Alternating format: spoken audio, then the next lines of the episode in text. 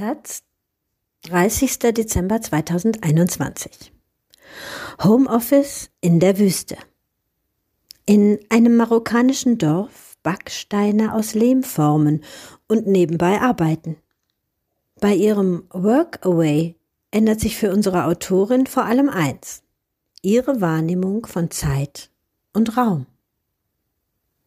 Von Alina Schwärmer. Es gibt Orte, die strahlen eine stille Magie aus. Das marokkanische Dorf, in dem ich eineinhalb Monate lebte, existiert in einem anderen Rhythmus. Die Zeit fließt hier, statt zu verfliegen. Sie ist etwas, über das Menschen verfügen. Wenig Wohlstand und dafür Zeit. Alles kann man heute machen. Oder morgen oder nie. Hunde kläffen, Minztee kocht frisch auf dem Herd. Es ist ein Ort, wo man anders spricht als in Deutschland, persönlich und warm. Ein Ort, wo die Probleme des Nachbarn so wichtig sind wie die eigenen. Mit einem Anruf bei einem Cousin lässt sich vieles kreativ lösen, die großen Stürme des Lebens aber sind heftiger. Es ist heiß. Der Hof aus Lehm, in dem ich auf dem Boden sitze, steht unter Dattelpalmen, die vertraut geworden sind. Flach drückt der Lehmbau sich an dem Boden wie geschrumpft unter der Hitze und ausgestattet mit dem Nötigsten Schlafmatten und Kochgeräten. In der Mitte die Schüssel mit Tachine, die alle teilen, angerichtet mit marokkanischen Gewürzen, mit Safran, Ingwer, Kurkuma, Paprika, Gewürz, Pfeffer. Kaschba, heißen die alten Lehmdörfer, wo jeder Hof eine Kopie des nächsten ist. Die Felder dahinter liegen trocken brach, Risse im Boden. Kleine Brücken führen über die Bewässerungsgräben, die ihren Sinn verloren haben, denn es gibt kein Wasser mehr. In der Kaschba bei Tagunit, im Südosten Marokkos am Rand der Sahara, führe ich ein Leben in zwei Zeiten. Tagsüber arbeite ich remote als Journalistin im hastigen Rhythmus Europas, tak, tak, tak, für die Taz und andere Medien. Das ist mein Lebensunterhalt. Davor oder danach stelle ich Lehmziegel her. Andere Freiwillige und ich machen das per Hand und es ist ein gegenteiliger Rhythmus. Tak, tak. Jeder Schritt dauert lange. Wir schaffen ein paar Ziegel am Tag. Nichts daran ist effizient. Vermittelt ist die Arbeit über Workaway, eine Plattform für Jobs auf Reisen. Man macht dabei ein paar Stunden am Tag eine Tätigkeit vor Ort, meist im Austausch für Kost und Logis. Mein Freund und ich arbeiten gemeinsam mit anderen Reisenden beim Sohn einer einst nomadischen Berberfamilie. Ich nenne ihn Hassan, da ich seinen wirklichen Namen nicht verraten will. Hassan ist geblieben an diesem Ort, den er liebt. Er würde den alten Hof der Familie gerne in ein Hostel umwandeln, aber ihm fehlen das Geld, ein Plan, die Perspektive. Mit einer Mischung aus Ratlosigkeit und sturem Stolz harrt er in einer Welt, die bröckelt. Es hat seit über einem Jahr nicht geregnet. Die Wüste holt sich ihre Kinder zurück. Die Palmwedel verdorren, das Flussbett, in dem sich nur temporär Wasser sammelt, ist leer. Der Klimawandel war mir nie so nah. Beschleunigt vom Stausee El Mansur et Dabi bei Quarsasat, der den Wüstendörfern das Wasser raubt. Tagunit, die kleine Gemeinde im Südosten Marokkos mit umliegenden Dörfern ist umgeben von Geröllwüste.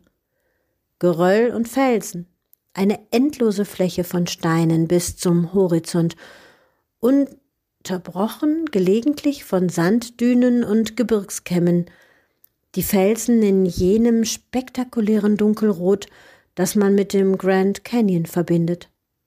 Eine atemberaubende Landschaft.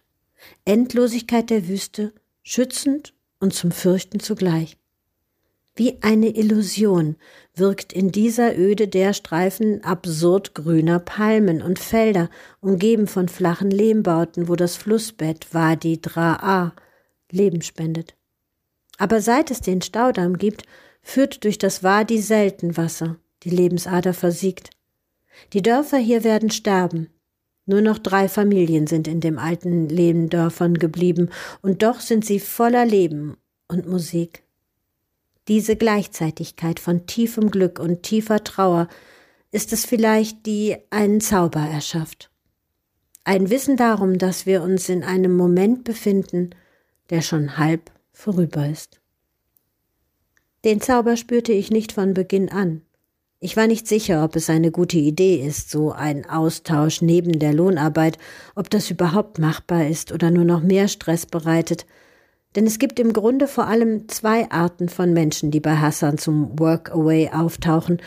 Das eine sind die Studis, die Frauen mit den kleinen Tattoos, Pluderhosen und Dutt, die Männer mit Ohrringen und lustigen Wollhüten, fast alle aus gutem Haus, wie man irreführend sagt, wenn man meint, aus wohlhabendem Haus. Viele suchen ein kleines exotisches Abenteuer in den Semesterferien, bevor es in ein teures Studium geht.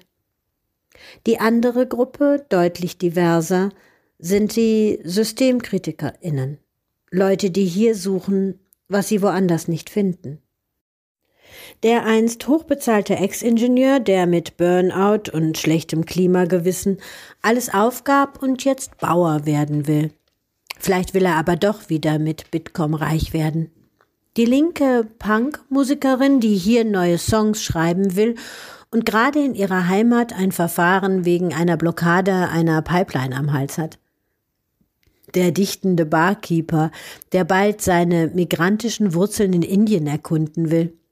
Die junge Frau, die ein Studium und eine Lehre abgebrochen hat und einen Weg sucht zu leben, ohne Teil des Systems zu sein. Und zwischen ihnen Hassan, der Sohn einer Nomadenfamilie, der nur kurz in der Schule war, nie im Kino war, nie im Ausland und keine Bücher liest und manchmal in den Gesprächen verloren wirkt. Und zugleich der Fixpunkt ist mit seiner Ruhe, seinem Humor, weil er jeden akzeptiert, wie er ist. Ich bin einer, der zuhört, sagt er. Er ist unendlich neugierig auf die Welt und gibt mehr zurück, als er erhält. Alle, die hier sind, haben eins Zeit. Und es ist schwer für mich, damit zurechtzukommen. Ich kann nicht bis drei Uhr nachts am Lagerfeuer sitzen, wenn ich morgens Dienst habe. Ich kann nicht jeden Tag mitarbeiten. Es ist ein Balanceakt. Zwei Leben, zwei Rhythmen, zwei Welten. Ich lerne auch, es funktioniert nicht, beide beliebig oft am Tag zu mischen. Im Lehm graben und dann einen Text schreiben geht schief. Mein Körper ist ausgelaugt und mein Kopf unkonzentriert. Einmal bin ich an einem Punkt, an dem ich aufhören will. Ich habe das Gefühl, ich genüge hier nicht. So wirksam ist das Diktat der Produktivität. Es ist Hassan, der uns überredet zu bleiben. Warum ich mir Gedanken mache um Output, das findet er völlig absurd. Das sei doch nicht wichtig. Das hier ist euer Zuhause, sagt er. Und in eurem Zuhause macht ihr, was ihr wollt. Und so wird es unser Zuhause, ohne den Anspruch zu leisten. Der Wind weht heiß und trocken. Er lässt die Lippen spröde werden und die Hände trocknen. Es gehört dazu an diesem gleichbleibenden Ort, wo es eine Klimakatastrophe braucht, damit er sich ändert. Wir schippen Sand mit einem Spaten in eine Schubkarre, während der Wind Staub weht. Wir transportieren den Sand mit der schweren Schubkarre in eine Grube und schleppen Wasser in alten Kanistern von der Zisterne heran. Alles dauert. Die Nachbarin wäscht gerade ihre Wäsche in einem Bottich. Ich habe ein schlechtes Gewissen, wenn wir Wasser holen. Die Ziegel sind nicht nötig in der Dürre. Der Nachbar verzichtet darauf. Hassan nicht. Das Wasser und den Sand mischen wir in der Grube mit Erde, stampfen, bis ein Matsch entsteht. Wir formen daraus Kugeln. Es hat etwas seltsam Kindliches. Im Matschgraben hat etwas von Wattenmeer. Musik plärrt aus einer alten Box. Es ist eine Arbeit, die kein Denken erfordert, die Rhythmus gibt Und es ist schön, nach der Kopfarbeit etwas mit den Händen zu tun. Die Kugeln kommen in eine Art übergroße Backform, bevor sie in der Sonne trocknen. Manchmal macht Hassan sich liebevoll über unsere Langsamkeit lustig. Sechs Ziegel habt ihr heute geschafft. Wenn ich Marokkaner einstellen würde, dann würden sie an einem Tag 200 schaffen. Äh, es bestärkt mich in der Annahme, dass es ihm nicht wirklich um Ziegel hier geht. Hassan ist tief verwurzelt hier, und er ist stolz auf seine Identität als Berber. Er erzählt uns von Volksmythen wie von der Gruselfigur Aisha Kandisha und seiner Familiengeschichte. Früher haben sie hier Karotten, Kartoffeln, Auberginen, Tomaten angebaut. Heute gibt es wenige Jahre, in denen das geht. Wegen der Luftverschmutzung und dem Damm. So sagt es Hassan. Das Wort Klimawandel benutzt er nicht. Viele sagen hier einfach Luftverschmutzung. Und viele sind nicht unschuldig am Wassermangel. Wo es Wasser gibt, erzählt mir Hassans Cousin, werden Wassermelonen angebaut. Das bringt mehr Rendite und leert die letzten Reserven. Es ist eine Katastrophe in Zeitlupe. Der zweite massive Umbruch innerhalb weniger Generationen. Hassans Großvater war noch Nomade. Die Familie besaß Dromedare und Schafe. Aber nomadisches Leben ist fast ausgestorben hier. Das Vieh kann nicht mehr ernährt werden, die Oasen verdorren und die geschlossene Grenze in Algerien-Konflikt hat die nomadischen Routen abgeschnitten. Man schickt die Kinder jetzt in die Schule, zumindest ein paar Jahre. Hassan erzählt gerne von früher. Als kleines Kind war er mit dem Großvater noch im Zelt unterwegs. Das waren gesunde, starke Leute, viel stärker als wir heute. Heute gibt es kaum noch nomadische Familien in der Region. Hassans Eltern und Geschwister haben schon den nächsten Schritt getan. Sie sind vor der fortschreitenden Wüste geflüchtet nach Agadir. Je länger ich hier bin, desto mehr spüre ich eine Veränderung. Es ist keine Revolution, aber die Lohnarbeit verliert an Bedeutung. Abwechslung ist etwas, was Lohnarbeit nicht vorsieht. Daraus zieht sie ihre Macht, denn so wird sie zum Mittelpunkt. Etwas ganz anderes tun als das Gelernte, etwas grundlegend Neues zu lernen, das gibt es kaum.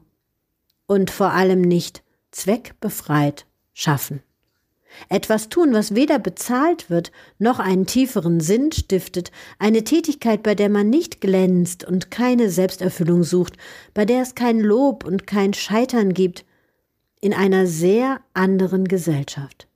Und immer unwichtiger wird das drüben. Die marokkanische Gesellschaft im Dorf ist Realität mit ihrer solidarischen Einstellung, ihrer Kreativität und dem geringen Individualismus, weil jede Arbeit von jedem erledigt werden kann und alle darauf angewiesen sind, einander zu unterstützen. Sich selbst verwirklichen ist nicht drin in einer Welt, wo man Glück hat, überhaupt einen Job zu haben und die Auswahl im Wesentlichen zwischen Bauer, Gemüsehändler, Friseur oder Automechaniker zirkuliert und Tourismus. Die Welt in Deutschland, zugänglich nur durch einen Laptop, wirkt fast wie eine Simulation. Wer etwas ganz wörtlich nicht mehr sieht, fängt auch im übertragenen Sinne an, Dinge anders zu sehen. Früher habe ich vor der Veröffentlichung von Artikeln lange nachgedacht. Muss dieses Wort raus und da ein Komma rein? Habe ich jemandem Unrecht getan und welche Konsequenz hat der Text für diese Person? Glaube ich selbst meine Einschätzung und wie gut ist das hier? Und gewiss ist es nicht falsch, über all das nachzudenken, aber es ist auch ein Symptom einer Gesellschaft, in der allen beigebracht wird, dass der Arbeitsplatz ihr heiliger Gral und das eigene Talent der Nabel der Welt sei. Es lohnt sehr darum zu kämpfen, sich aus dieser Ödnis zu befreien. Und noch etwas ändert sich, die Perspektive auf Größe. Das nächstgrößere Dorf, Tagunit, dessen offizielle Einwohnerzahl von 17.000 mir schon eher optimistisch erscheint, wirkt bei der Anreise winzig. je länger ich weit abseits der geteerten Straße wohne, wo die Anreise lange dauert, umso mehr wird das Dorf zur Stadt. Und ist es nicht eine solche? Tagunit, laut und wuselig, zieht sich entlang der großen Landstraße, der Hauptschlagader in die Wüste. Mit zig kleinen Cafés und Marktständen, frischem Gemüse und Obst, Gewürzen, Datteln und dicken Fleischstücken an Haken, mit einem geordneten Chaos aus rasenden Fahrrädern, Autos, Lastern, Eselskarren, mit dem Geruch nach warmem Brot und dem Motoröl der Werkstätten und einem Gespräch an jeder Ecke.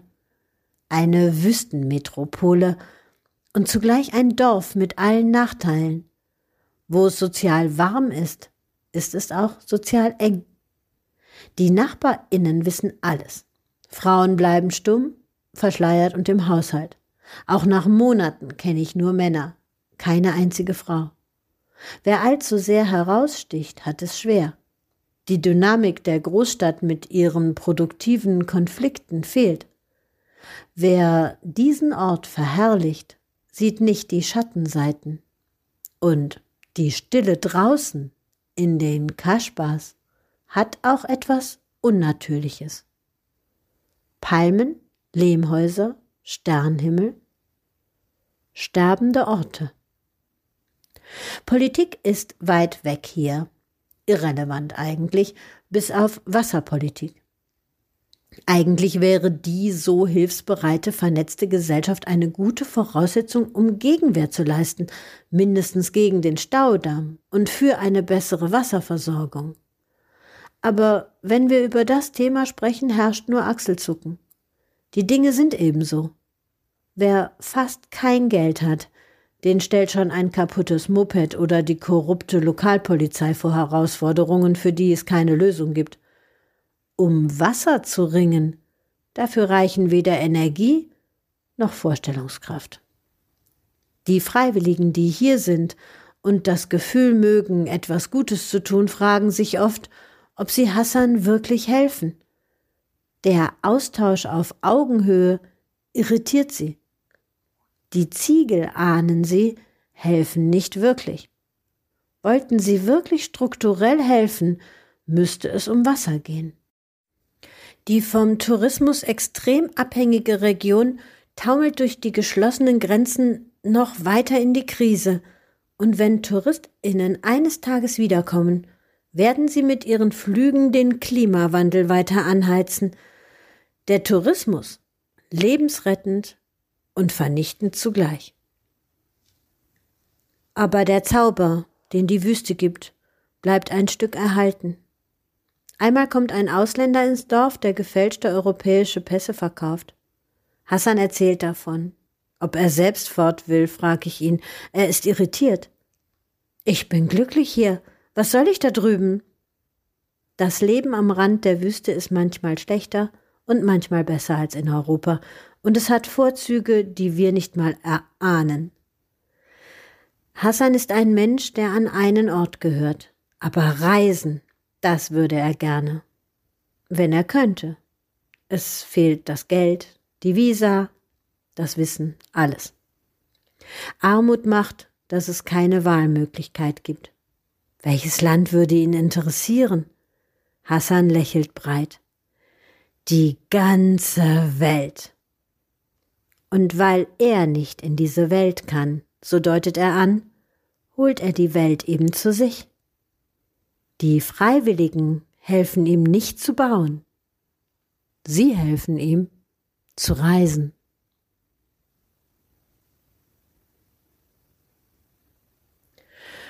Mit Workaway arbeiten und reisen. Die Plattform. Workaway ist eine Online-Plattform, die kleine Jobs auf Reisen vermittelt. Typischerweise handelt es sich um eine unbezahlte Tätigkeit, die mit Unterkunft und Verpflegung entlohnt wird. Sowohl Privatpersonen als auch Organisationen und NGOs können bei Workaway nach reisenden Freiwilligen suchen. Dabei geht es vor allem um den kulturellen Austausch zwischen Anbieterin und Teilnehmerin. Wer mag, kann ein Jahr oder länger im selben Projekt bleiben. Viele bleiben auch nur für ein paar Tage. Arbeit. Welche Art von Arbeit angeboten wird, unterscheidet sich stark von Land zu Land und Region zu Region. Besonders beliebt ist es zum Beispiel auf einer Farm, in einer Sprachschule, in einem Hostel oder als Au-pair zu arbeiten. Aber auch viele Kommunen oder Ökoprojekte suchen Unterstützung. Dauer. Die Arbeit dauert üblicherweise drei bis fünf Stunden am Tag. Die Wochenenden sind frei. Die Plattform Workaway gibt es seit dem Jahr 2002. Aktuell kostet die Nutzung als Einzelperson 39 Euro im Jahr. Ein ähnliches Prinzip wie Workaway ist etwa WeWoofing, wo Arbeit auf Reisen speziell in der ökologischen Landwirtschaft vermittelt wird.